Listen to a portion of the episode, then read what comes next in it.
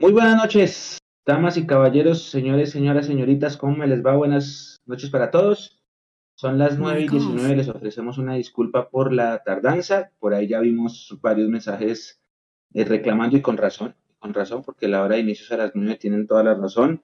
Ofrecemos una disculpa, estamos acá ya conectados junto con Alvarito, con Jonathan. Este es el capítulo número 145 de este espacio que se llama Mundo Millos Live en la antesala del el partido número 308 en la historia del clásico entre Millonarios y Santa Fe por liga, porque no estoy contando todavía los, todos los torneos oficiales, en el que Millonarios busca 307, perdón, va a ser el número 307, en el que Millonarios buscará ganarle a Santa Fe por cuarta vez consecutiva, algo que no pasa desde 2016-17, que les ganamos cuatro partidos seguidos. Después ellos nos ganaron tres seguidos antes de aquella final que les ganamos con aquel gol de Henry Rojas.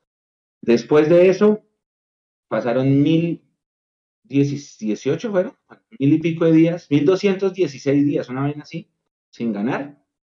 Les ganamos con aquel gol de Jader al minuto 96. Ese gol tumbó a Santa Fe en ese torneo. Santa Fe era el número uno de todos contra todos, se cayó. Y de ahí en adelante, Santa Fe solo ha ganado una vez, que fue el gol del panameño Dinolis, empezando el partido en una cancha sin público el año pasado. Este será el octavo clásico de la década, eh, de la década quiere decir del 2020 para acá. Millonarios ha ganado cuatro, dos empates y Santa Fe solo ganó uno. Eso quiere decir que desde que llegó Alberto Gamero, si hay una paternidad de Millonarios sobre Santa Fe, y, el profe Gamero ha, sabido, pues no solamente sacarse la racha de los 1200 y pico días, que sí que costaron, que desde aquel gol de Matías de los Santos no ganamos hasta el gol de Jader, sino que también, obviamente, tiene muchas más victorias que derrotas y que empates sobre nuestro rival de toda la vida, el rival de patio. Voy a pasar a saludar a Alvarito Prieto, que estaba por allá en Ecuador, que estuvo un largo tiempo de vacaciones, y que llegó, ya llegó más quemado y toda la cosa, estaba anunciadito Alvarito. ¿Qué pasó, Alvarito? Feliz cumpleaños, usted cumpleaños en sus, en sus vacaciones, feliz cumpleaños, bienvenido de vuelta, buenas noches. Hola, buenas noches, muchas gracias Mechu, Jonathan, a todos los oyentes y televidentes, eh, reiterando y, y, y, viviéndolo en carne propia estas dos semanitas. Un saludo a todos aquellos hinchas que nos ven desde fuera de Bogotá y que les toca hacer el aguante desde lejos, qué duro es, qué duro es eh, no tener la posibilidad de ver los partidos en vivo, eh, me pasó que no los pude ni siquiera escuchar muchas veces, eh, hace mucha falta, hace mucha más falta cuando uno oye que el equipo está jugando bien, que, y pues bueno, me fui con el equipo líder y vuelvo y el equipo hago más líder que nunca. Entonces, eh, qué bueno, qué bueno ya eh, después de esa pausa, de ese descanso, retomar y, volver encontrándome con, un equipo un poquito más sólido.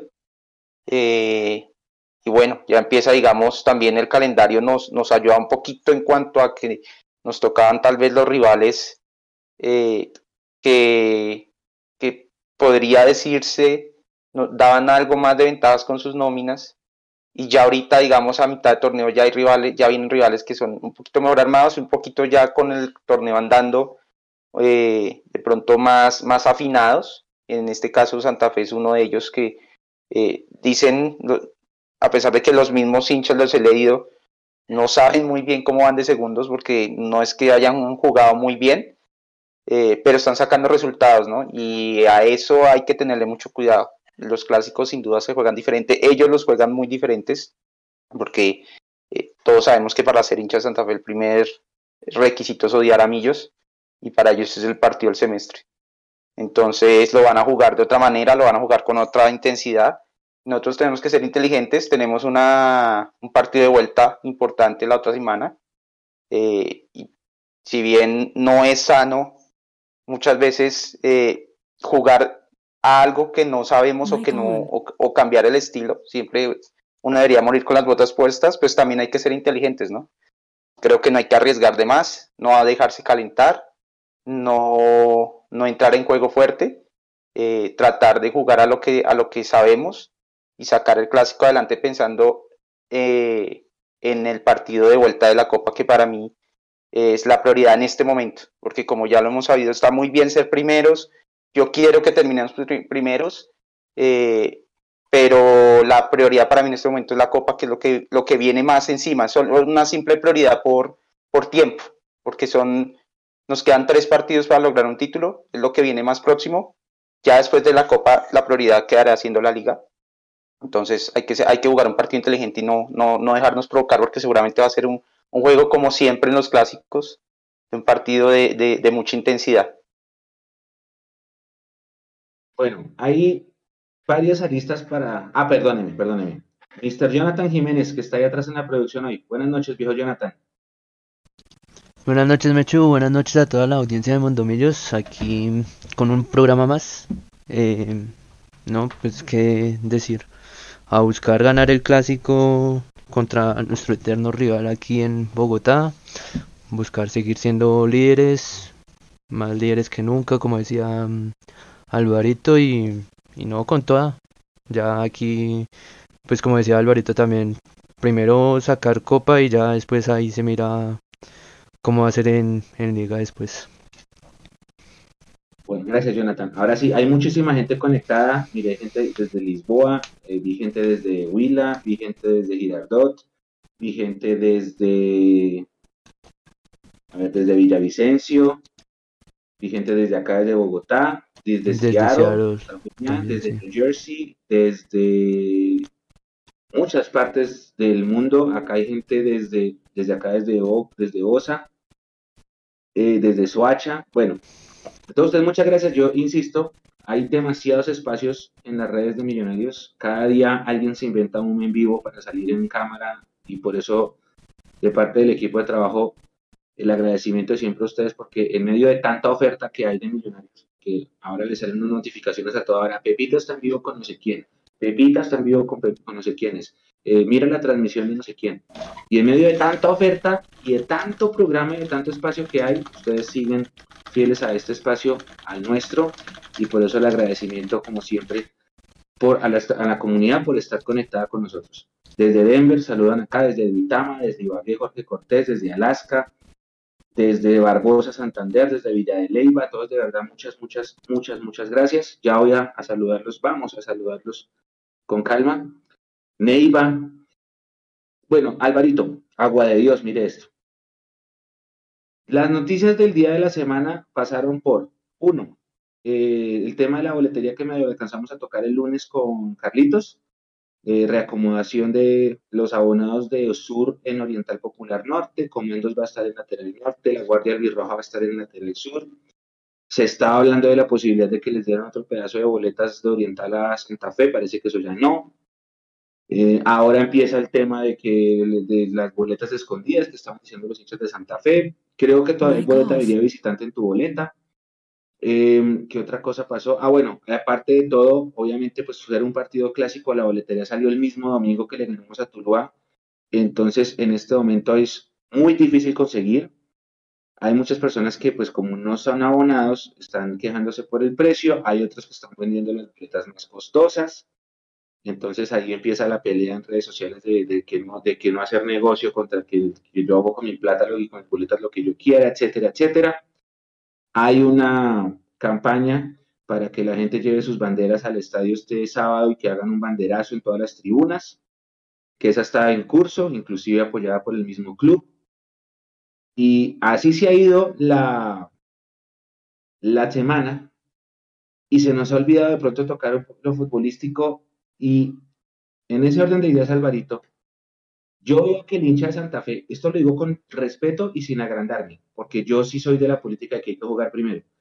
Yo siento que el hincha de Santa Fe está más nervioso con el partido que el hincha de Millonarios. El hincha de Millonarios está un poquito más tranquilo, como confiando en que con el estilo de juego que tiene el equipo del profe vamos a seguir de largo, al menos por lo menos hacer un gran partido. Y el hincha de Santa Fe está un poquito más nervioso porque tiene una especie de respeto hacia, hacia Millonarios, hacia ese Millonarios que todavía no pierde, junto con el América, y que es líder sólido del torneo. Hay seis puntos de ventaja entre los dos, Alvarito.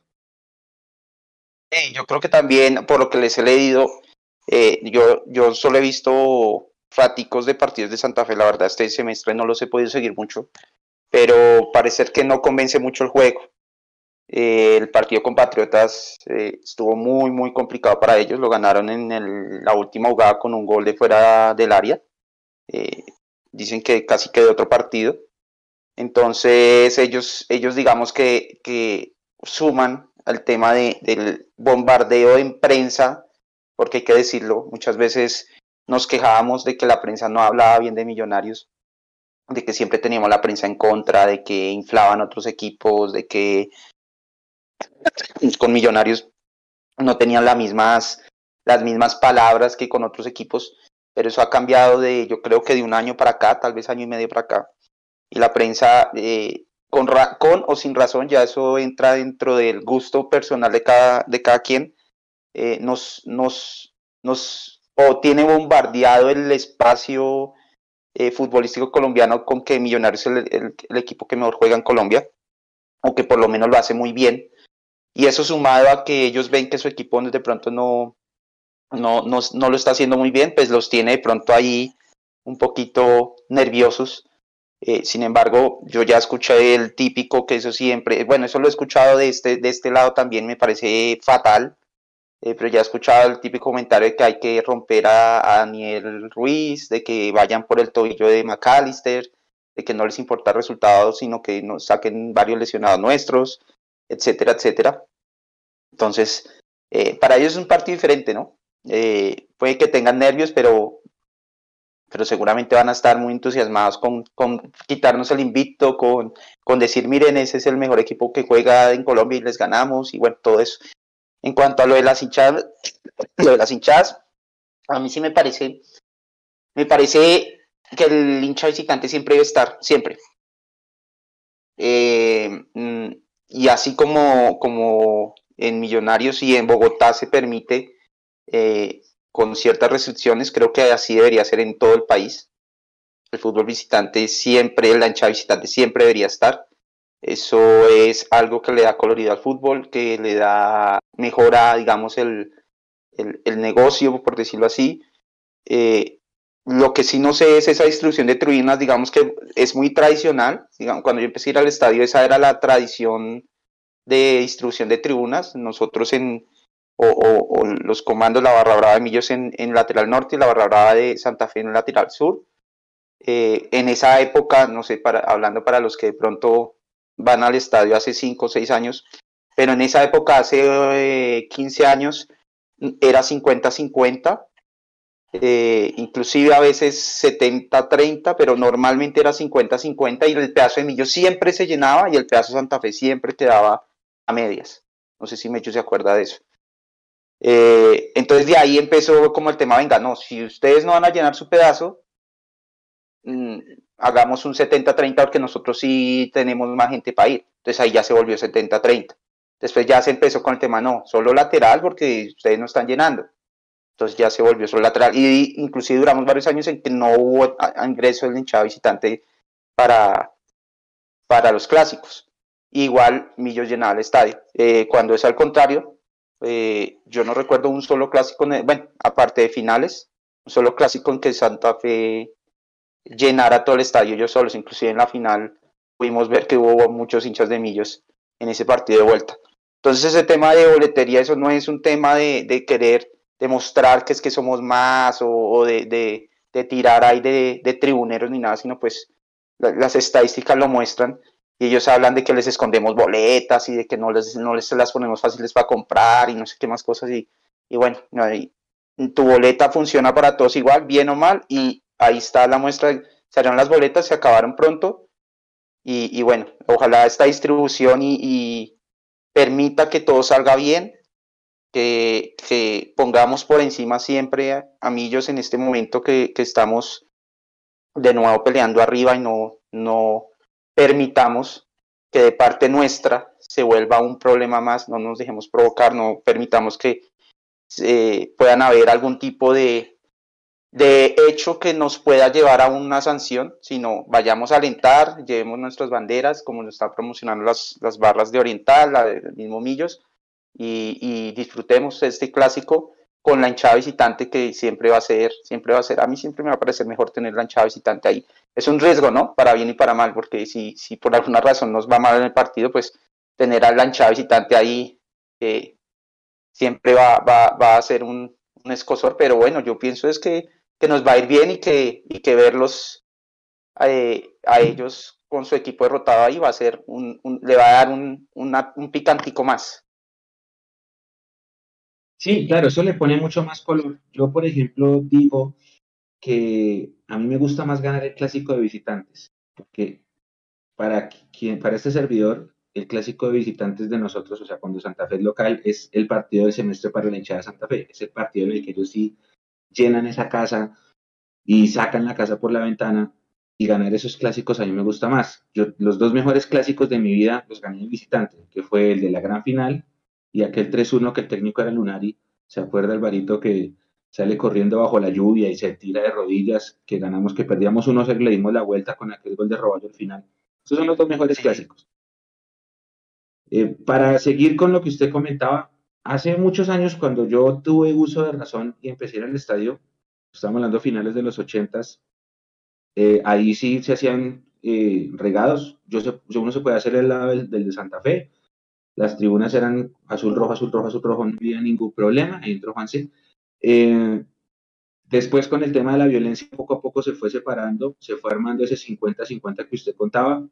Hubo una vez, la única vez en mi vida que Santa Fe metió más gente al estadio que Millonarios lejos, fue en el año 2001, el año de esta camiseta justamente.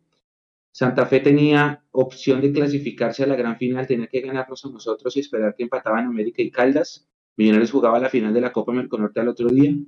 Ese día en el estadio había 20.000 personas y eran 17.000 de Santa Fe y 3.000 de Millonarios. Era todo rojo el sector sur, la mitad sur del estadio, y nosotros éramos muy poquitos porque la gente estaba buscándose ahorrar la boleta para el partido de la final. Y ese día Diego Moreno, Guateque, les dañó la fiesta a los santafereños, hizo el 1-1 faltando tres minutos y Millonarios eliminó a Santa Fe de esa gran final. El campeón de ese año fue el América, Millonarios estaba eliminado hace muchas fechas anteriores. Después sí empezó a pasar eso, eh, se empezó a ir corriendo, se empezó a ir corriendo, se empezó a ir corriendo, lo, del 70-30, hasta ahora que últimamente se estaba manejando hinchada visitante 500 o 1000 boletas en el codito, lo que se llama gorriones. Don Juan C. Gómez, buenas noches, bienvenido a la previa del clásico. ¿Cómo está, hombre? Compañeros, ¿cómo están? Buenas noches a toda la gente que nos está viendo. Oiga, perdón que me entre tarde, estábamos acabando el escrito el día sábado para el, para el magazine, entonces llegué un poco tarde aquí a la casa, pero ya, ya estamos aquí con toda la previa. ¿En qué tema van, Mechu? Alvarito, buenas noches. Estábamos hablando de la distribución de boletería. Esto decía que para él sí era bueno tener siempre echar a visitante. ¿Usted qué opina? A mí me gusta, a mí me gusta, pues usted sabe que como la generación de varios acá de nosotros, pues crecimos con el estadio mitad y mitad. Está chévere, ¿no? Hace parte del folclore del fútbol, que empezaba una hinchada a cantar y la otra la chiflaba y cantaba más duro. Entonces, yo, por ejemplo, igual que de pronto muchos de ustedes y los que nos están viendo, crecimos con el ¿y dónde están? Que no se ven cuando íbamos ganando, ¿no? Eh, entonces, pues eso a mí me gusta, a mí personalmente me gusta. De hecho, yo no sé, me hecho hace cuánto en un clásico eh, lateral sur no era para la guardia. Creo que hace ya bastante tiempo, en un clásico que yo fuera local. Mucho tiempo, sí pues ya bastante, o sea, yo creo que por lo menos hace más de cinco años, desde que, desde que salimos campeones, inclusive atrás, yo me atrevería a decir. Sí, tal vez atrás porque en esa final, esa final, el partido de día no hubo un chavo visitante, ¿no? Exactamente. Por eso digo que yo no me acuerdo realmente, por ahí de pronto, 2013, me he hecho 2014 más o menos, me acuerdo, eh, más o menos, época de Hernán Torres por ahí pero que toda la lateral sur fuera para, para Santa Fe, no, recuerdo. Porque siempre les daban ese pedacito oriental, así como ellos a nosotros. Sí, sí porque cuando, cuando se tomó sur, después de eso no, se le volvieron a dar, ni siquiera para los clásicos. Esa es una buena pregunta, tocaría buscar en el archivo cuándo fue la última vez que, que ellos estuvieron en la lateral sur. Hablaba el de que, de que Santa Fe nunca ha tenido la casa llena siendo local. Y sí, la única, pues en la final, que se infiltraron unos cuantos. ¿Ustedes, ¿Alguno de ustedes estuvo en esa final?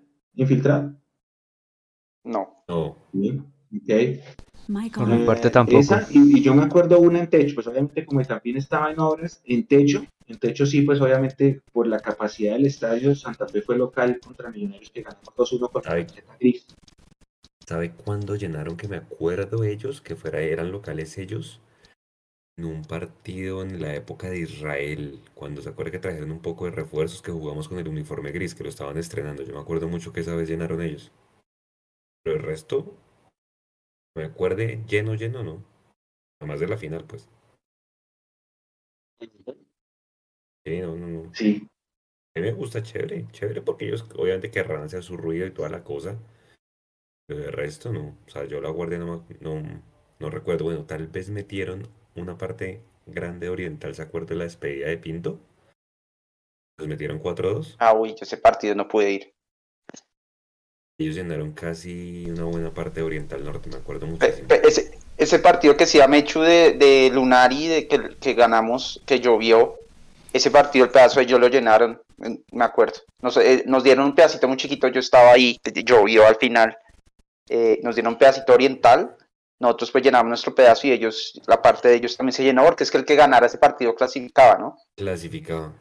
Y ellos, nosotros clasificábamos con el empate, creo, y la victoria, ellos solo con la victoria.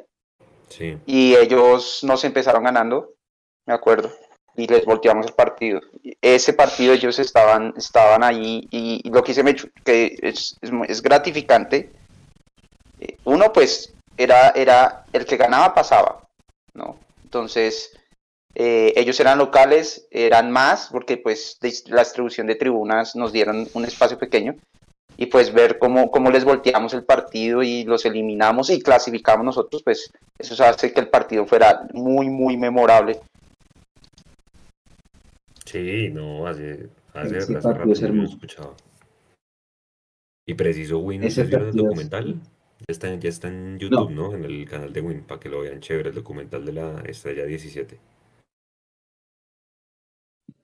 Ah, bueno, buen dieron- dato. En el canal de dieron- Win. sí, para que lo vean, sí. Hoy, hoy yo lo vi, lo dieron el viernes pasado en el canal, pero ellos siempre lo dejan colgado en el, en el, en el canal de ellos para que lo vean chévere, porque entrevistan a, a, a Cada Vida, a Henry Rojas, al Carachito, a Vicones, que son como los estandartes ahí del, del título.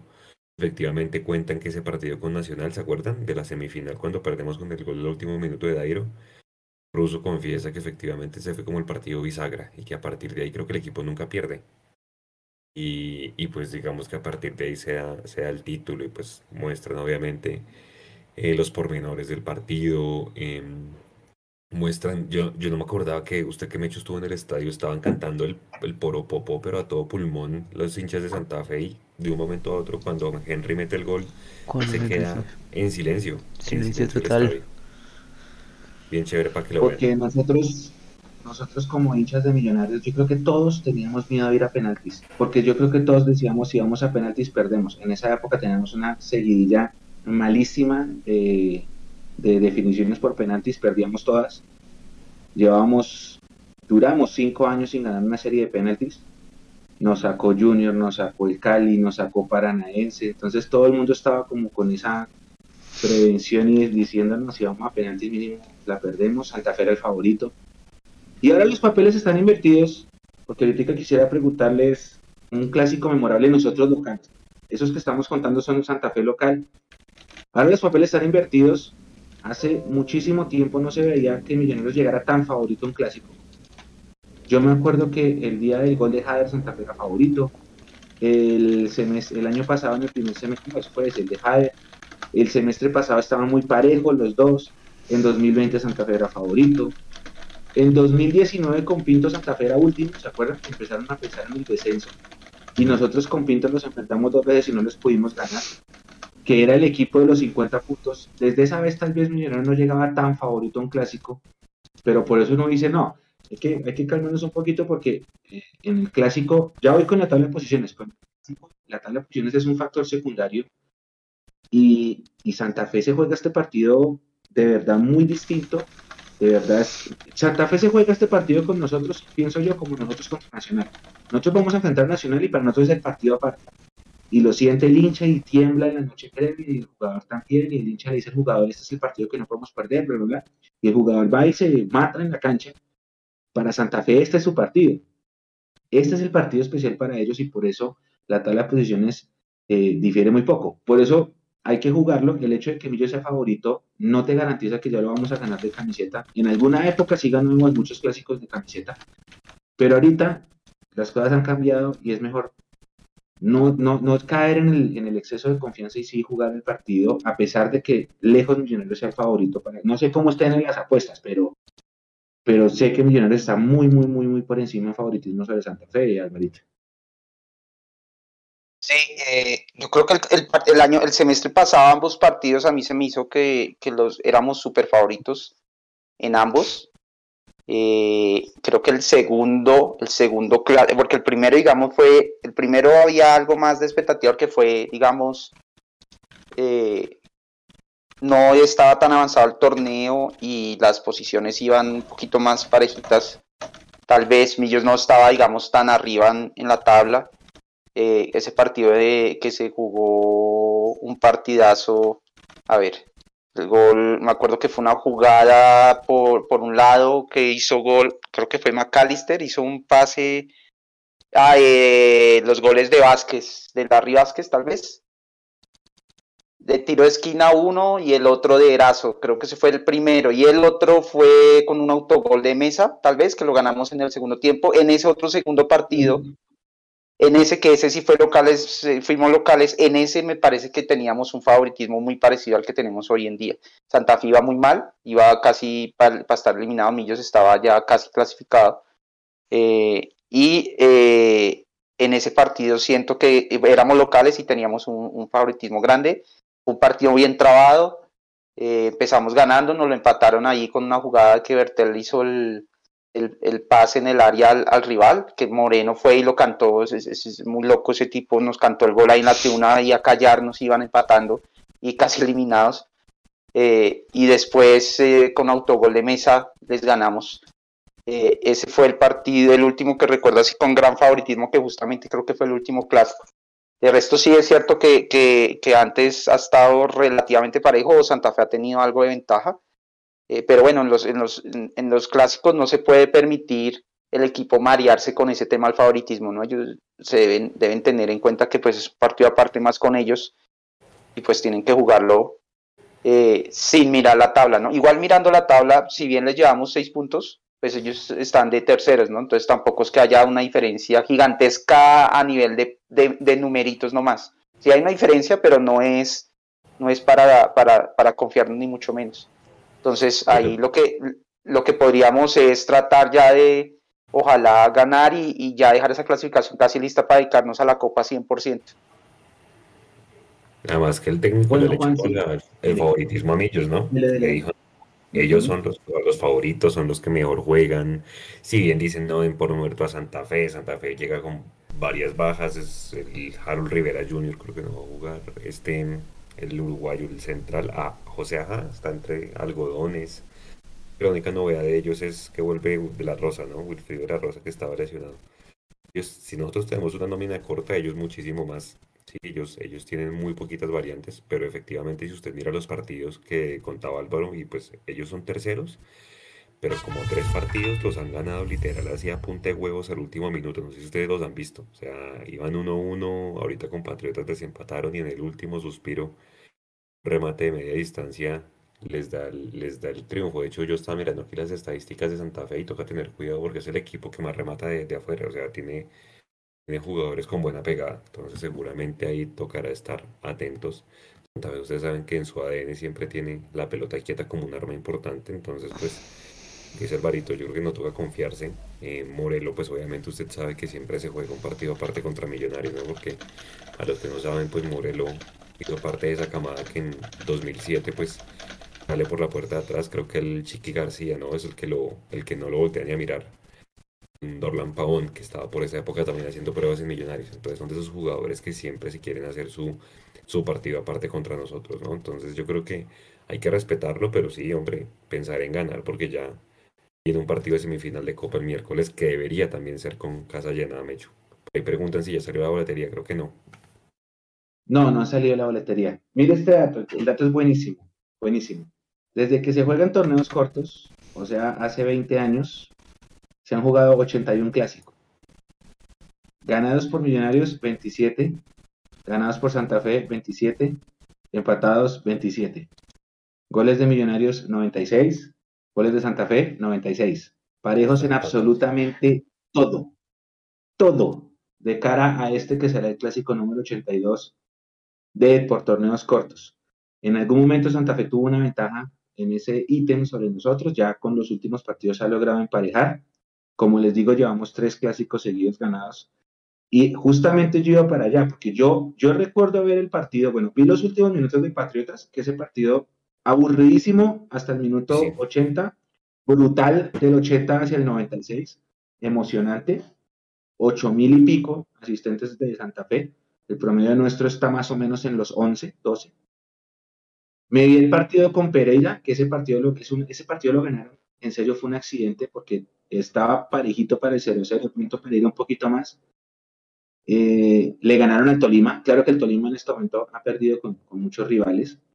Yo siento, compañeros, que el gran punto fuerte de Santa Fe es su técnico.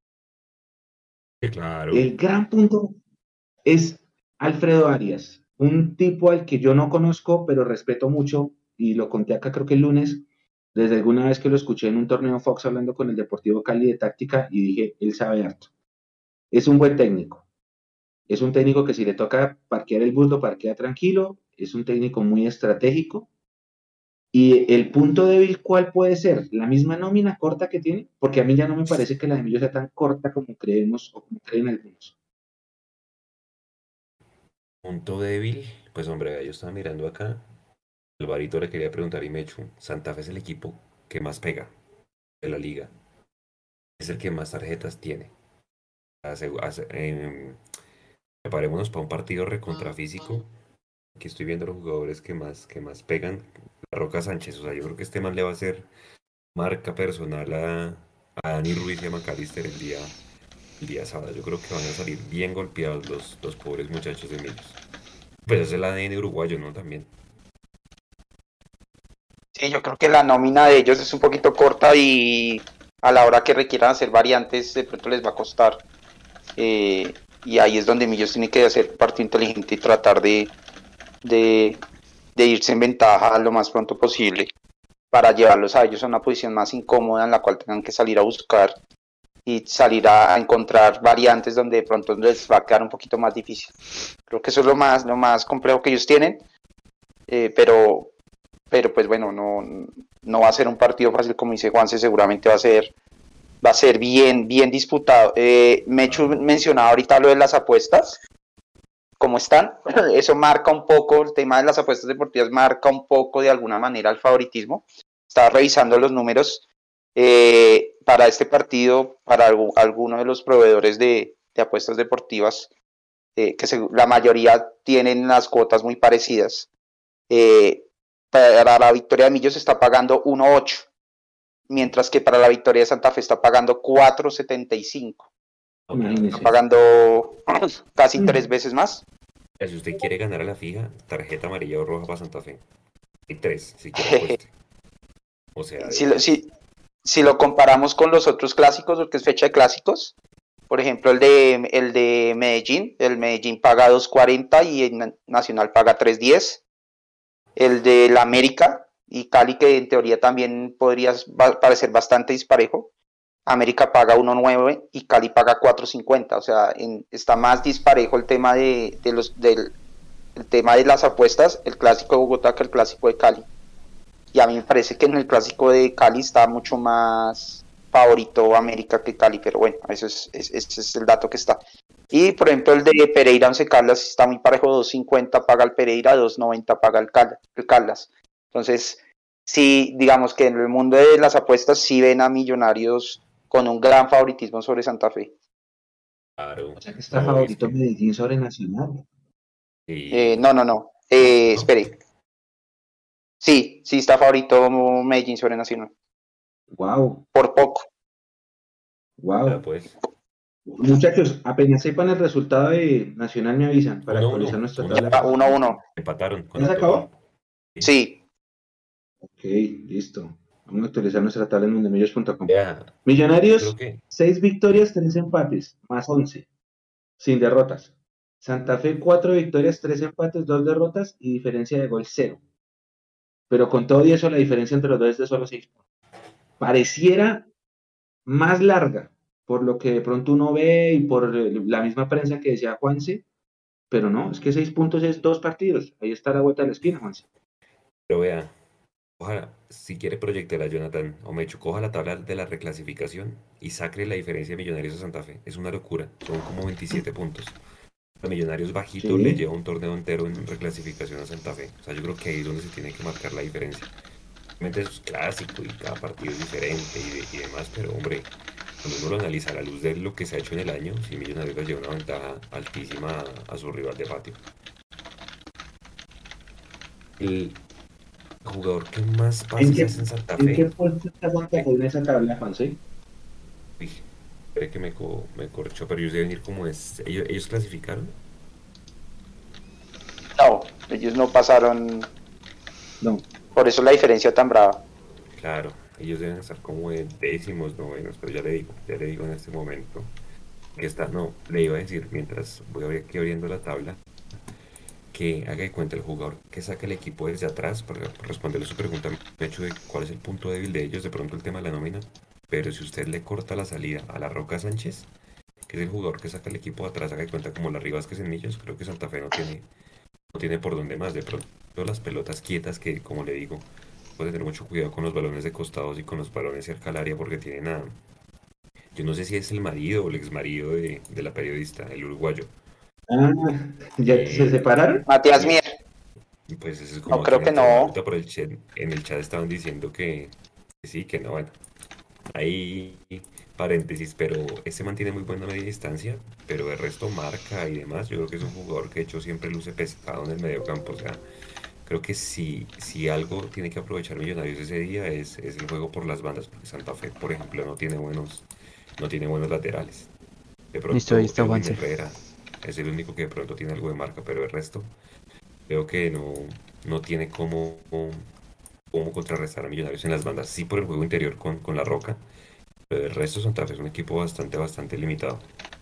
No le digo, es más, es más esos puntos que tiene, a punta de huevos, que a punta de buen fútbol es una escuela uruguaya que, como usted dice, Mechu, no le duele poner dos líneas de cuatro, meterse atrás. Eh, en la reclasificación, Santa Fe tiene 20, 27 puntos, Mechu, y está en la posición número 7. 20. Ah, pero entonces ya está, ya está con un torneo internacional, a hoy. No sé si en la, no sé si en la posición 7 le alcanza. 32 puntos contra 69 millos. los que la diferencia es un torneo entero, man. No sé si. No sé sí, si en, teoría sí alcanza, son 8, cupos, ¿no? 4 y 4. Claro, le llevamos 27 puntos de diferencia a Santa Fe. Pero ahí depende, depende, son 4 y 4, pero hay uno por copa, entonces son 7. Mm, y si, y si, pues ojalá no pase, lo gana un equipo como, como Unión, que no está dentro de esos 8, entonces le va a quitar un cupo ahí a, a, esos primeros ocho, porque si igual la ganara Medellín o Junior o Millos, pues si le, el cupo queda dentro de esos primeros ocho y, irían los ocho primeros ahí a torneo internacional. Pero si llegase a ganar un Secalda, eh, Unión Magdalena, pues eh, el octavo ya no, ya no cogería el cupo. Se mueve, se mueve. Juanse, formación tipo de Santa Fe, 4-2-3-1, 4-3-3. Ellos juegan 4-2-3-1. Bueno, claro que a veces ponen a, Morelo y a este man Moreno, es que se llama, el, el, otro delantero, el que era de Nacional, Neider Moreno. A veces juegan los dos arriba. Pero normalmente juegan 4-2-3-1. Lo que pasa es que con tanta lesión que tienen, habría que ver con, a quién van a formar. Pero venga, miremos cuál fue la última formación que usaron en el último, en el último partido. Mientras tanto, ¿qué dice la gente del chat? Eh, Alvarito o, Jonathan que están ahí con el chat abierto. Jonathan, ¿está listo? ¿Qué sensación de la gente? Eh, claro, avance aquí. Diego López, saludos desde Pereira. Millonarios ganar el clásico 3-0. Eh, preguntan que cómo viene jugando Santa Fe. Pues ya hicimos un breve resumen. Eh, eh preguntan que si Arias es un uruguayo cazando puntos, ha sido más jodido. Sí, Arias, Arias es, un- bueno. es bueno. técnico es bueno. Eh, José Luis comenta que mm, el técnico de Santa Fe, que ojo con ellos, que no tienen nada que perder y que van con todo. Sí, claro, ellos, ell- ellos, ellos lo que le digo, nos echan toda la, la responsabilidad. Vea, ahí, ahí para darle a responder a Mechu, Leandro Castellanos, buen arquero me parece. O sea, Happer no va a ir. Jason Perea, este Jason Perea era el que estaba en Nacional, es el otro central. Sí. Edwin Ese, Herrera ese el de- fue, ese fue mi- ese Perea. y el Gol Pachuca. Luego en la mitad de la cancha, Ajá. Carlos Sánchez La Roca. Está la duda entre Johan Torres o el muchacho que hizo el golazo de media distancia, que se llama Barbosa, tal vez. Jonathan Barbosa, sí. Como Barbosa, enganche juega Barbosa. este, este mediapunta que le decía, Neider Moreno. Por derecha, Mier. Por izquierda, André Estupiñán. Ese venía al Tolima. Ese fue uno que una vez en Pasto le hizo una bicicleta a Macalister, no sé si se acuerdan. Y Sí. arriba juega Morelo. Y entre las alternativas, pues seguramente va a estar este Wilfrido de la Rosa, seguramente lo van a llevar como, como suplente. Santa Fe inscribió a este jugador que es creativo, que también venía sin jugar hace mucho tiempo. ¿Se acuerda? Carlos Lizarazo, que era el Mic Cali. Es de estos jugadores tipo Mojica, tipo estos que son buenos técnicamente, pero tienen un freezer en el pecho. Ese Lizarazo lo Ujú. escribió Santa Fe ahorita en la ventana de jugadores libres. El resto no tiene más, tiene a este José Enamorado. Este no sé de dónde viene, este El menciona de algún lado. Canterano del Cali. José Enamorado del Cali Él, y Mantilla. canterano del Cali, me acuerdo mucho porque en la, en la narración cuando jugábamos sin público, Tami lo nombraba y, y acá nosotros hacíamos chistes con Nico en el estudio. Me acuerdo mucho es por eso, enamorado. Sí, tal cual. Wilder pregunta que Mechu de dónde sacó esa estadística, pero Millos está por encima. Wilder, lo que pasa es que Mechu está dando la estadística en torneos cortos. En torneos cortos hay un, hay un, hay un emparejamiento importante. Obviamente, pues, en Ujú. clásicos de todo el Austria, el FPC, sí estábamos nosotros eh, por encima. Oiga, eh, ¿hace cuánto Mechu nos acababa? Pues aparte de la final y, y Alvarito no, no se acababa la boletería tan rápido, se acabó como desde, no sé si queden todavía ahorita disponibles, quedarán seguramente en orient- occidental preferencial, pero ¿hace cuánto no se acababa tan rápido? O sea, cuando, ¿hace cuánto no se alcanzaba el umbral de las 30.000 con tanto tiempo de anticipación? Es un buen dato para buscar. Miremos cómo Sí, está, no. sí, hace mucho tiempo. Y hay mucha gente buscando, mucha gente revendiendo. em, Sí, Mucha gente cuidado. que dice que, que quisiera buscar, ah, no, pero acá dice que todavía hay. Pero es que es lo raro, mire, mire lo- el, problema de comunicación. Apenas uno llega, dice comprar tribuna visitante, ahí está el botón. Yo no entiendo por qué Santa Fe dice que no, que no hay boletas. Hay Occidental Baja, en general Baja Norte está, hay todavía. Eh, y hay Oriental Popular Sur, todavía, para millonarios. No está completamente agotado. Y Santa Fe, en teoría, tiene ahí su, su boletería, miremos, tribuna visitante. Sold out. Ah, sí, señor. Occidental Baja Ah, no, Norte, que vale cuánto. Agotada, agotada lateral sur. Sí, ya se agotó también la, la de Santa Fe. La lateral sur, ¿cuánta gente le cabe? Por ahí que 3.500, 4.000. Como 4000, Yo me sí. acuerdo, yo me acuerdo que eran 6.000, pero cuando había dos pisos. Pero ya con ese, cuando, como ya no hay eso hacia abajo, pues póngale que 4.500 más o menos. Ah, pero solamente están 4.500, es que las sí son muy chiquitas. Y solamente El- están el- vendiendo una por persona. Y quedaron Claro. puestos únicos. No, o sea, ya puestos seguidos usted no puede comprar. Estoy aquí haciendo el, el intento y no. El occidental baja norte, que es la única que queda. Y en oriental Yo- popular sur, máximo dos por, por, por persona. Máximo dos. Ah, pues no dejan comprar porque no hay puestos juntos. Debe ser por eso. Seguramente.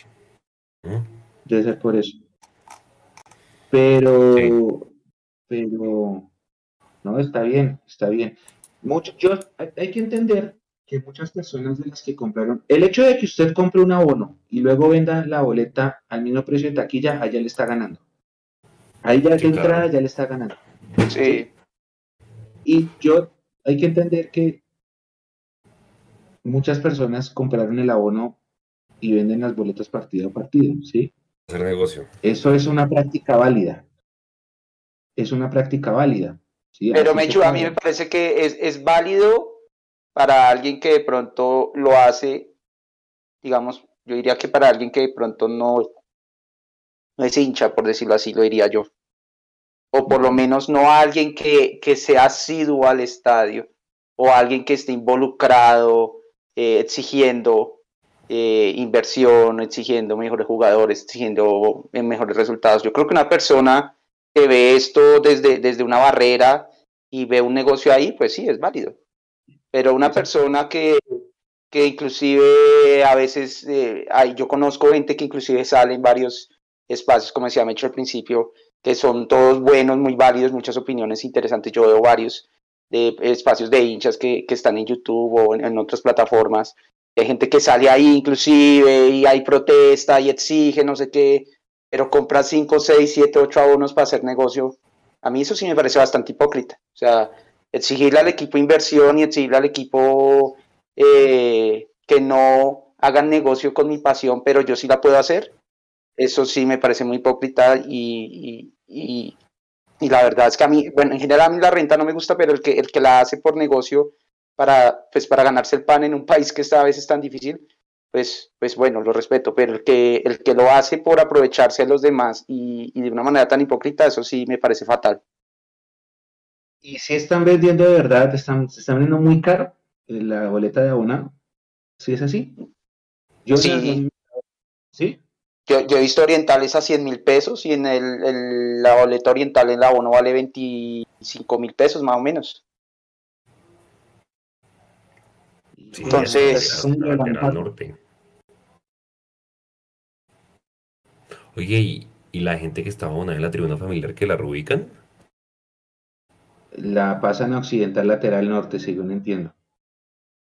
Y a los abonados creo, de sur van para Oriental Popular. Yo, yo, creo que sobre eso, eh, y ahí sí voy a pecar de pronto de, porque muchos dirán, no, prefer, preferible que la plata se la coja un X a que se la coja a millos que se la roban o que no la invierten.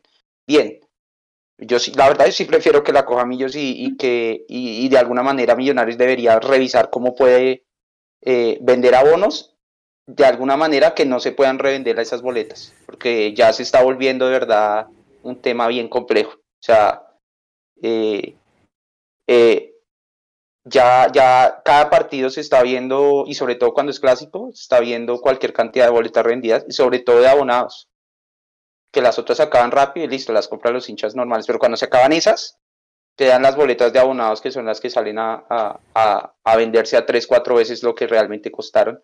Y a mí no me, sinceramente no me parece porque se supone que las boletas de abonados para los hinchas que, que uno, pues tienen la capacidad de hacer esa inversión inicial y dos, pues creen en un proyecto desde un principio. Eh, o, o, creen un proyecto deportivo sobre todo, ¿no? que es lo que siempre hablamos. No va para apoyar a una directiva, sino por apoyar a un equipo a unos 11 en la cancha y, y uno se aprovechan de eso para que, para que después cuando el equipo le va bien, le saquen tajada. Y pues eso sí no... Eh, algo de se debería hacer en ese sentido, porque no, no debería ¿Qué pasar. Tanto, ¿Qué tanto Mechu y Alvarito influyen las redes sociales en ese tema de la reventa? Porque si no hubiera, les toca irse literal con la boleta al estadio ya pararse en la entrada a revenderla. ¿Se acuerda cómo era antes? No, y todavía, todavía se ve mucho, alrededor, por lo menos en el puente de la 57, se ve mucho mucha persona vendiendo esos, esos códigos de barras.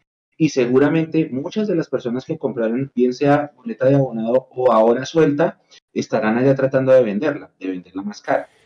Así que muchas personas, si no tienen boleta, muy seguramente si se van al estadio el sábado van a conseguir. A un precio más alto, sí, pero van a conseguir. Pero... Y ahora con la boleta digital, pues es, es supremamente más fácil. O sea, cada vez se la ponemos más fácil a los, a los revendedores, vuelvo y digo, los que lo ven como un negocio desde un principio y lo hacen porque toda la vida lo han hecho, no tengo reparo porque pues eso funciona y no funciona solo con millos, sino funciona con, con cualquier evento. Listo, eso yo no tengo reparo, pero el que lo hace de manera hipócrita, esa gente sí me parece que, que es fatal. Y lo otro es, eh, ya se me fue la palabra. Pero, Alvarito, lo que pasa es que, digamos, para un partido como este se, se evidencia un poquito más. Yo, la verdad, entro muy poco a, a, redes ahora, pero, pero sí me contaron, me contaron eso del tema de la reventa y de que era el colmo, pues lo que básicamente es lo que usted está diciendo. Pero en un partido, digamos, en un partido normal, Millonarios Águilas Doradas, ¿cuánto vale la boleta oriental de un abonado normal, en promedio? 25. 25. De Oriental Sí, sí, en completa. general. Sí, ¿y cuánto vale suelta? Eh, 40, el doble. El doble, exactamente Listo. el doble. Exacto, Entonces imagínense, entonces usted- hay muchas personas, es que eso está práctica normal, hay muchas personas que han comprado su abono y en el Millonarios Águilas dicen, vendo la boleta a 38. ¿Cuánto le ganaron? Le ganaron ahí. ¿Sí? Lo que pasa es que 10.000, no, 12.000. la gente no dice nada, la gente no dice nada porque está por debajo del precio de taquilla, pero ahí ya, ahí ya le están ganando. Sí, claro. Esa es una práctica, esa es una- Oye. yo creo que las personas que compraron abonos están haciendo esa práctica. ¿Sí? Y lo que usted dice, si es por negocio, lo que sea, la gente tiene que comer. Entonces, pues, ¿qué hace uno ahí? Nada. Yo no soy quien para juzgar a la gente de lo que haga o no haga con sus abonos. Pero, pues sí está ese. Bueno, No, dijeron Mecho, que está- Y, y yo, y yo me refiero también mucho, porque hay gente que lo hace con el abono que tiene. Por ejemplo, yo tengo un abono y yo no voy a un partido porque me toca trabajar. Entonces dicen, no, pues yo vendo mi boleta y pues, no sé, estoy necesitando de pronto eh, recuperar algo, listo, la vendo un poquito más barata taquilla, listo, lo hago por esa única vez o por las veces que no pueda ir, normal, eso para mí también me parece normal. Pero yo conozco gente que tiene 5, 6, 7, 10 abonos y lo hacen con ese objetivo y al mismo tiempo salen a hablar lo que hablan en contra de, de, de, de- inclusive en contra de la misma hinchada. Entonces, pues eso es lo que no me parece. Ahora bien, también conozco gente que lo han hecho, que no pueden ir y regalan la boleta. Eso también está, como para ponerlo, poner las dos caras de la Ah, moneda. Conozco gente que dice, no puedo ir, la regalo. Eso pues, ahí yo no estoy, yo no, ¿no? no- quiero juzgar quién, cada quien hace con su dinero lo que quiere, pero pues está eso también de que la gente dice, bueno, yo no puedo ir, alguien que no haya ido, la voy a rifar.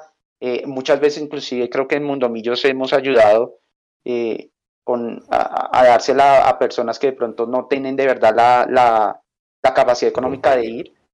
Entonces, eh, eso también hay, ¿no? Como para, para no decir que siempre o que, que, que la mayoría hace, hace eh, negocios, sino no, se ve todo. Yo solo señalo que esos que lo hacen como negocio, siendo hinchas y, y, y levantando su voz crítica, me parece, me parece que no está bien. O sea, lo que usted está hablando es la doble moral en este particular cual. caso. Tal cual, sí. Sí, claro, pues claro, recuérdense que hace 10 fechas la gente estaba diciendo no al abono, etcétera, no se abonen porque los directivos no trajeron, ustedes son alcahuetas, por ahí está una cuenta, yo no me acuerdo cuál dijo, vamos a ir a pararnos en la entrada del estadio y no vamos a dejar entrar a nadie, bueno, ¿recuerdan? O sea, y pues claro, ahorita la gente pidiendo boletas y buscando y buscando, pues de, ahí hay de, de todos los bandos, ¿no? Si quieren ir porque ahora sí están viendo jugar bien al equipo y no le creían al principio, y los otros disfrutando que los otros tienen que pagar al doble, ¿no? Pero bueno, hace parte de, de- cada semestre con este equipo. Alvarito y Mechu. Es cierto, Juanse, es que no sé, no sé en el caso de ustedes, a mí sí me pasó. Aparecieron personas que con las que hace muchísimo tiempo, años, años, años no hablaba y que ni siquiera son así futboleras, o sea, que son hinchas de millos, pero hinchas de millos de que si ganamos bien, si no también, si algo, de pronto veo un partido por televisión, si no me entero por las redes sociales o por el periódico. Y ese tipo de personas aparecieron a buscarme para que les ayudara con boletería y les dije, no tengo. Ah, bueno, aprovechemos para decirles, nosotros vamos a regalar, vamos a rifar dos, eh, entre, sábado, entre viernes o sábado vamos a rifar dos entradas para nuestra comunidad, como cada partido de local. Porque muchas personas nos han escrito, sí, vamos a rifar dos, como siempre. Nico estará ahí pendiente en Instagram para hacer la rifa, para que estén ahí pendientes. Y, pero, pero entonces es increíble como, como si aparecieron personas que en la vida yo imaginé que quisieran ir al estadio. Y de pronto es el mismo fenómeno de- del efecto clásico y más la situación en la tabla, más el estilo de juego, más la buena prensa que nos están haciendo.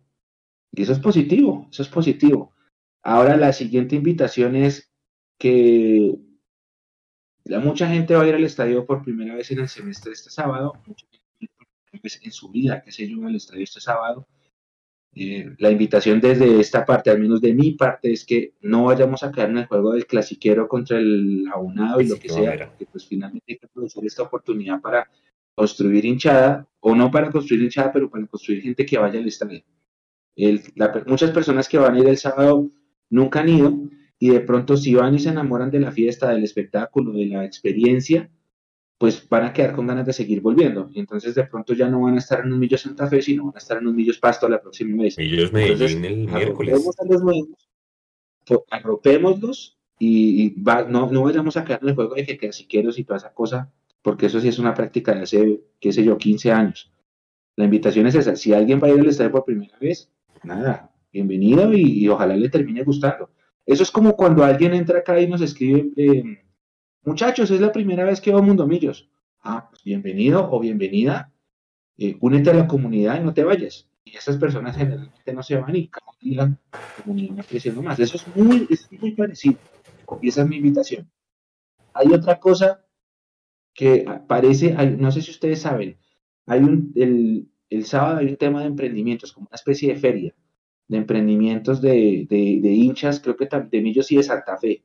No sé, tengo que buscar bien es dónde es, pero sí nos han dicho que, por el sector de las 57 con 24 van a haber como unas carpas con emprendimientos de, millonarios para que la gente pase y vea qué están haciendo los, los hinchas, cuáles son los negocios, aprovechen, eh, pásense antes de, no sé si se, toman una cervecita en el palacio, qué sé yo, y van y miran ese festival. Déjenme ver si tengo más información. No sé si ustedes han escuchado sobre eso. A ver, a ver. A ver, dice así. Viene algo de una feria, es como un fan fest, que lo llamaron, un fan fest con emprendimientos de, de, las hinchadas de, de, Millos y Santa Fe. Dice, el sábado vamos a contar desde las 2 de la tarde con emprendimientos de millonarios en el costado de la 57 con 27, en el monumento. La idea es tratar de ir a ver los emprendimientos de la gente, es ahí en el movimiento al lado del Palacio del Colesterol. Y el ingreso de elementos será a las 4 de la tarde. Entonces, ah, si quieren, pásense a ver qué están ofreciendo los hinchas de millonarios, qué negocios tienen, qué emprendimientos tienen y, se pasan por allá.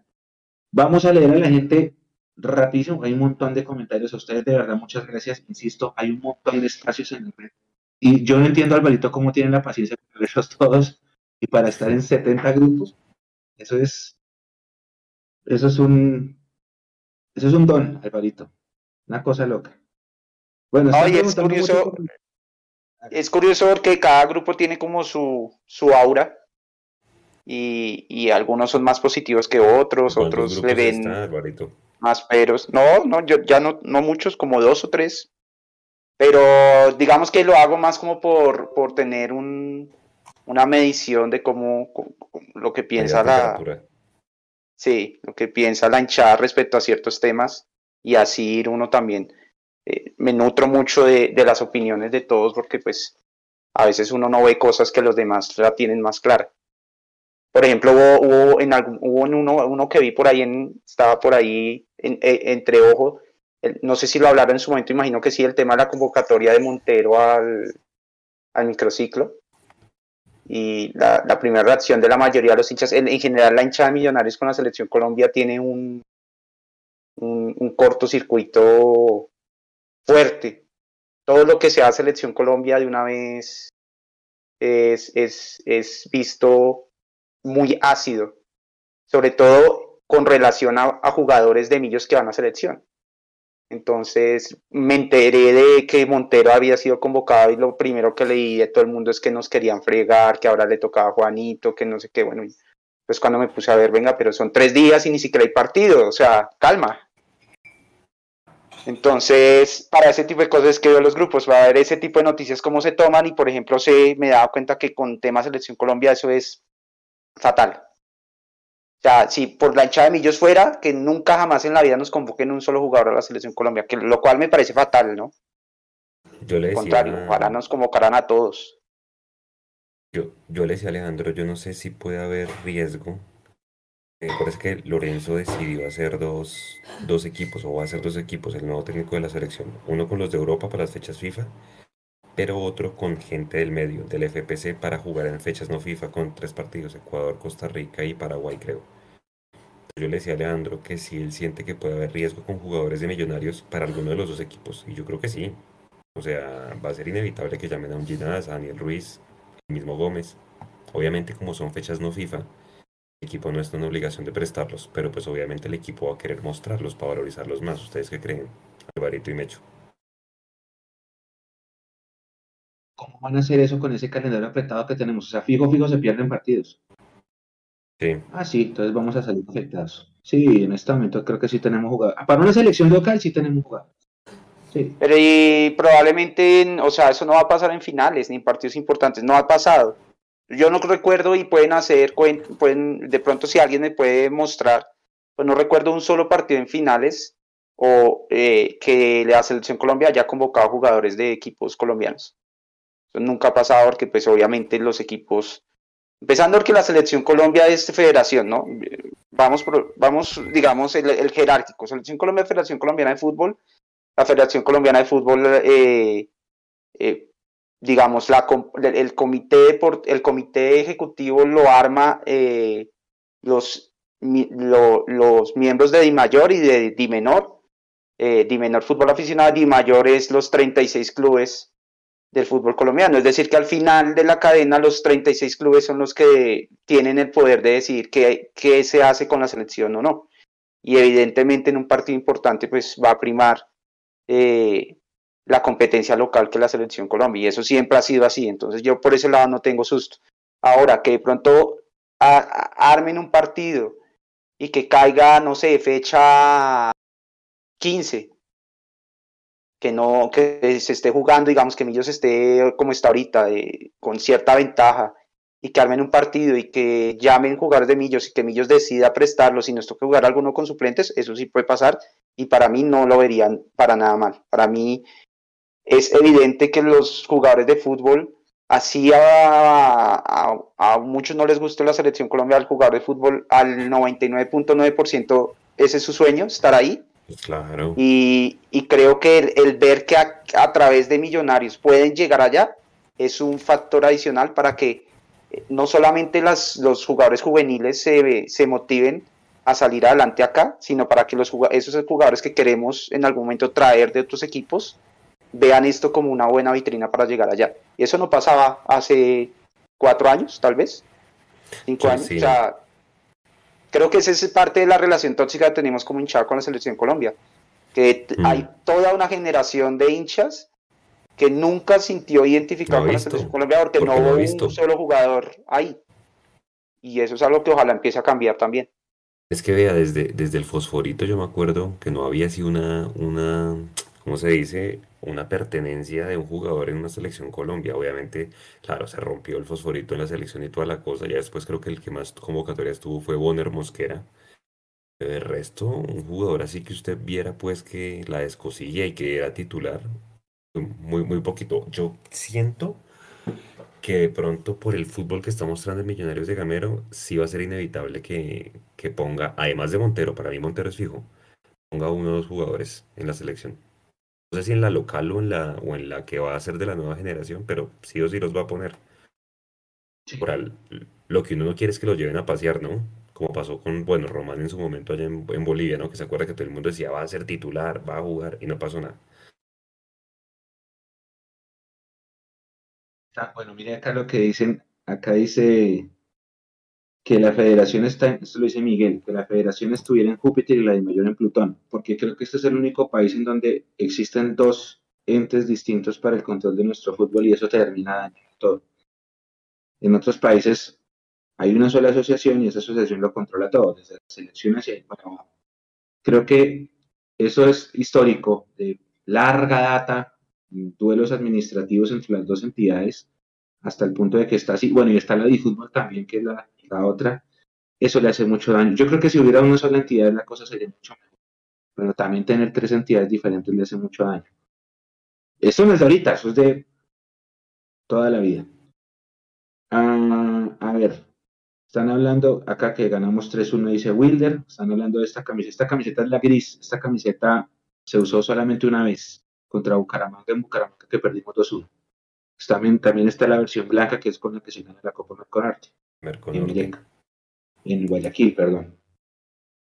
Saludos desde Neiva, Zabala Millo Zona 7, desde Soacha Johan Bolaños, desde Lisboa Sebastián González en Portugal, desde Osa Canis Inc. en Twitch, desde Cali Mao es abrazo, Fer Sanabria Melbourne, Pablo Zamudio Alaska, Jorge Cortés Ibagué, Pipe Rojas Neiva, Wilmer Carvajal de Uitama, Misael Denver, Colorado, Andrés García desde el infinito y más también está en Estados Unidos, abrazo, Arturo Villa de Leiva, eh, dice Homer, no se confíen en que América ganó ayer y que estás preparados. América es un equipo que está jugando bien y que tampoco pierde, hay que ponerle lupa al equipo de Guimaraes.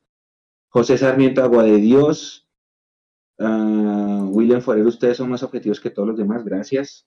José Capera, excelente transmisión, aquí lo sigo. Sergio Mejía, Miami. Hinchada Azul, Villa, Bogotá, ellos siempre están conectados.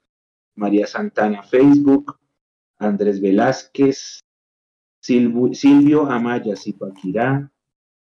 Ah, que, si que, se habrá banderazo el miércoles contra el Medellín, pregunta Sebastián. La verdad no sé.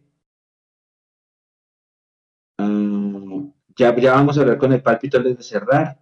Ignacio Gutiérrez desde Quebec, en Canadá, Lorena Vanegas, Sebastián Barón, Nicolás Rodríguez, Juan Renato Morales, como siempre, Dani Cifuentes, Carlos Obando, ¿quién más está por acá? Wilder Casas ya lo saludé, Iván Barrera.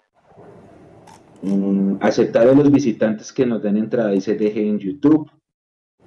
Ah, ¿Quién más está por acá? ¿Quién más está por acá? David Bello, John Muñetón, Robin, colapsó la página de la tienda queriendo comprar disque la camiseta nueva y era, y era y, cuando ya vamos casi que por la mitad del torneo. La camiseta no, no se consigue. Y alguien estaba preguntando por la camiseta. En la página de Adidas Colombia, adidas.co, si ustedes buscan millonarios, se consigue la versión eh, Pepsi de la local y la visitante todavía y hacen envíos. Y creo que se consiguen las pantalonetas y un, par de prendas más. En Millonarios no se consigue nada de eso porque ya es vehículos con andina, estamos, a la espera de que llegue la camiseta con andina, estamos a la espera de la camiseta visitante que se iba a lanzar se la semana de agosto y no supimos más. Mm, y por eso no se consigue la nueva camiseta o la camiseta actual con el nuevo patrocinador. Dice acá Pablo Antonio, este programa nunca me lo pierdo, me los escucho por Spotify y por Twitch. Gracias, Claudia Ramos. Por años recibí muchas burlas cuando Santa Fe nos ganaba, por eso estos partidos los vivo con mucha intensidad, no soporto perderlos, o sea que para ella es el partido aparte. Felipe Hernández de ¿Cómo, cómo? Claudia Seguidora número uno, ella es fundadora aquí de los sí, de Sí, sí, sí. Claudia está en Chile, está en Chile. Y un abrazo gigante a la distancia, Claudia. Felipe Hernández desde Lima, vamos con humildad. Estos muchachos van con el deseo de ganar, pero no podemos ir con prepotencia de acuerdo. No podemos dejar que, la, que, la, que el favoritismo nos pegue. Julián Marín preguntaba cómo estaba jugando Santa Fe, ya. Juanse, Diego López desde Pereira. Ah, ¿Quién más está? Bueno, Wilder, que había dicho lo de la estadística. Eh, Edgar dice que tengan que estén pendientes de tu boleta, porque a veces tu boleta suelta un remanente, eso es cierto, eso suele pasar. Hay veces se, se libera un remanente y, los, los, ofrecen. No entiendo qué hace la gente comprando boletas revendidas cuando todavía hay tu boleta oriental y occidental. Esto lo dice DG. Mucha gente poniendo los stickers de los miembros. Hay harta gente ya suscrita como miembro fundador del Gracias a todos. Marta Rincón. David a mí si me permite también para acordarle a los a los viewers que en Twitch ahorita está 20% de descuento en la suscripción. Entonces ahí también van a tener los emotes y otros beneficios más ahí en el Discord también. En Twitch, ¿no? Sí, en Twitch hay 20% de descuento por mes de septiembre. Ah, dale, bueno, buen dato, buen dato. así que los invitamos a que también se unan a Twitch Carolina Ocampo pide saludos. Jonathan Barona dice Canadá es de Millos. Soy Jonathan. Jason Sabogal desde el centro de Bogotá. Sergio Gualteros también desde Quebec. O sea que ya hay dos personas en Quebec. De pronto hasta podrían armar parche para ver los partidos. John Barrera. Alejandro que dice que no vayan a la selección porque regresan lesionados o bajísimos de nivel. Miguel Quitián, otro de los de siempre. Sebastián Alarcón, defensa en proyección y con mejor momento no hay como Ginás. Dice él, Uh, a, todos muchas gracias, muchas, muchas gracias. ¿Qué pensaba yo hoy? Y dale. Todos los últimos títulos, obviamente pronosticando algo bueno que pase en diciembre, siempre han tenido buenas parejas de centrales, ¿no? Vi que veía lo del documental de Win estaba Matías y Cadavid, en el 2002 era Franco y, y Román Torres. Siempre que hemos tenido buenas campañas finales y demás, siempre ha habido buena pareja de centrales, ¿no? O sea, creo que eso es un hito, un hito importante, además del arquero Alvarito. Sí, sí, digamos. Franco y esta misma pareja se nos, eh, esta misma pareja se nos fue, eh, eh, fue la que jugó casi todo el torneo en, en la final del año pasado, ¿no? Y se nos fue y ahí es donde cuando nos pasan esas cosas, esas son de las cosas que me duelen porque es, son oportunidades que se van, entonces duplas o jugadores que uno dice, pucha, este, este debió haberse, por ejemplo, para mí, ese año que hizo Uribe, independientemente de lo que pasó después con él, era para que se hubiera ido con un título.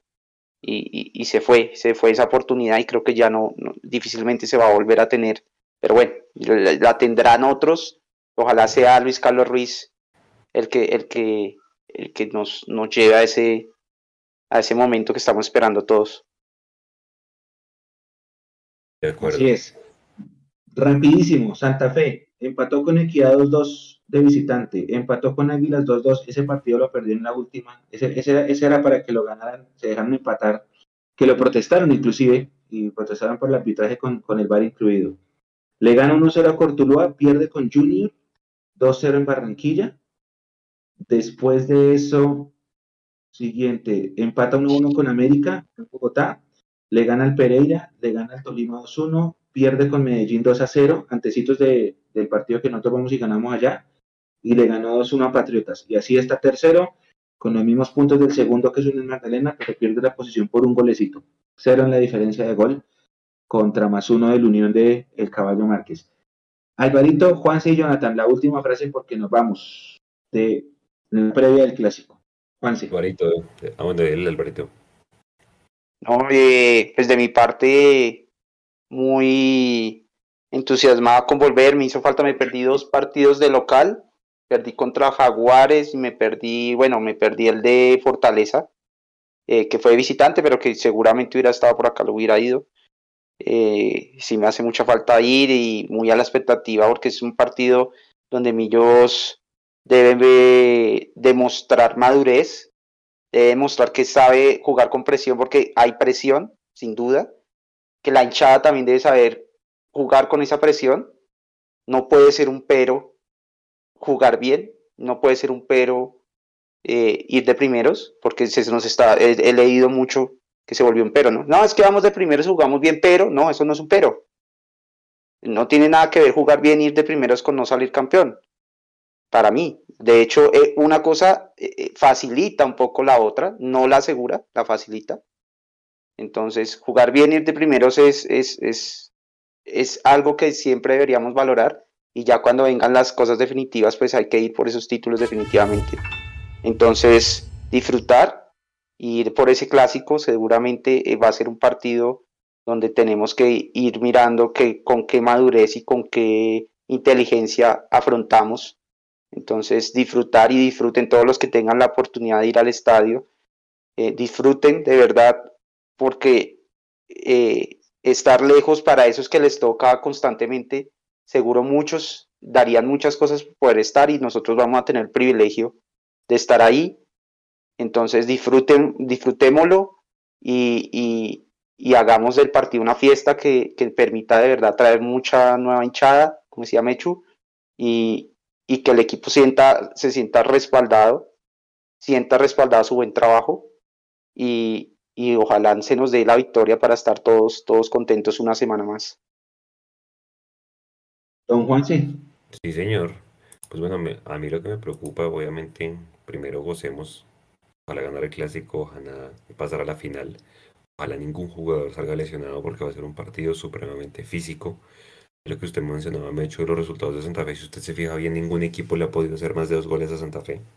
Es un equipo jodido de hacerle gol por lo que usted mismo decía, ¿no? Una escuela uruguaya, un ADN más de garra, más de físico eh, que de fútbol, en mi opinión pero pues no, no le quita que ha ganado partidos con, esta vía. Entonces, pues veremos hasta los 96, 98 minutos porque Santa Fe ha ganado partidos así. Eh, pilas con el remate de media distancia. Sí, seguramente mañana preguntarle eso a Gamero. Y nada, hombre, que sea una fiesta, que sea una fiesta el sábado. A mí personalmente, como yo le decía cuando entré, me gusta mucho que haya hinchada visitante, eh, porque seguramente van querer cantar muy duro y demás, pero pues mucha gente también ir al estadio y, la idea es enamorar a esas nuevas generaciones que están viendo un partido eh, clásico y sobre todo un equipo que está jugando muy bien. Yo creo que muchas generaciones nuevas de niños estarán conociendo este equipo como el que me juega en Colombia y qué bonito sería enamorarnos con un título. Recuerden que esto no acaba acá. El, miércoles nos jugamos el paso a una final. Entonces la, invitación también es para que los acompañemos el miércoles. Una final que no jugamos Mecho hace nueve años y que creo que ya es importante volver, volver a disputar esta, esta copa que también ocupa torneo internacional. Pendientes mañana de la rueda de prensa con Alberto Gamero y pendientes pues de la previa y del el post partido del fin de semana, ¿no? Nos vemos en el Campín y pues un abrazo a todos. Gracias por estar conectados esta semana con nosotros. Así es, mañana rueda de prensa, mañana sale el equipo arbitral, viernes, para las personas que van a escuchar esto en diferido, lo decimos jueves por la noche, entonces el viernes es rueda de prensa en la mañana, viernes sale el equipo arbitral, viernes en la tarde posiblemente la denomina de convocados, no se despeguen ni de nuestras redes sociales ni de mundomillos.com, pueden pasarse por las redes sociales de Mundomillos, que ahí está el video del recuerdo del 3 a 0 del 99, que lo pusimos eh, como TBT, y ya, arranca la cobertura, arranca la previa, no olviden que vamos a rifar boletas entre viernes y sábado. Vamos a rifar dos personas, van a ir al estadio a ver el clásico. A Juanse, gracias. Alvarito, gracias. A Jonathan, que nos hizo el aguante en la producción, muchísimas gracias. Un mensaje final, viejo Jonathan. Nada, pues que ahorita todos los nuevos que disfruten la ida al estadio. Yo tuve la oportunidad de volver a ir ahorita para la clasificación en, en cuartos contra Fortaleza después de 10 años, que fue cuando vino el Atlético de Madrid aquí a, Bogotá. Entonces sí, como disfruten ahí el estadio, pues siempre las precauciones, pero pues aún así somos eh, locales. Lleguen temprano. Y sí, temprano. Nada, y de todo un poquito. A seguir siendo líderes y vamos, y vamos por más. Sí, que lleguen, sobre todo si llevan carros, de porque si no... Dice acá Sebastián, transmisión el sábado 18. Por favor, el sábado la saluden. Acuérdenos. Acuérdenos en la, en la transmisión y le mandamos su saludo. Puede haber una sorpresa el sábado de parte de nosotros. Así que, Juanse, ¿algo más? Señor, lleguen temprano y cuídense mucho. Gracias. Este fue el capítulo 145 de Multimillos Live. Nos encontramos de nuevo el sábado en la transmisión. El sábado hay divisiones inferiores, pendientes de nuestras redes sociales. El sábado tenemos tercer tiempo y el lunes este espacio regresa a las 9 de la noche. Un abrazo grande para todos. Gracias como siempre por el aguante y por la audiencia. Nos encontramos en cualquier momento. Chao. Chao.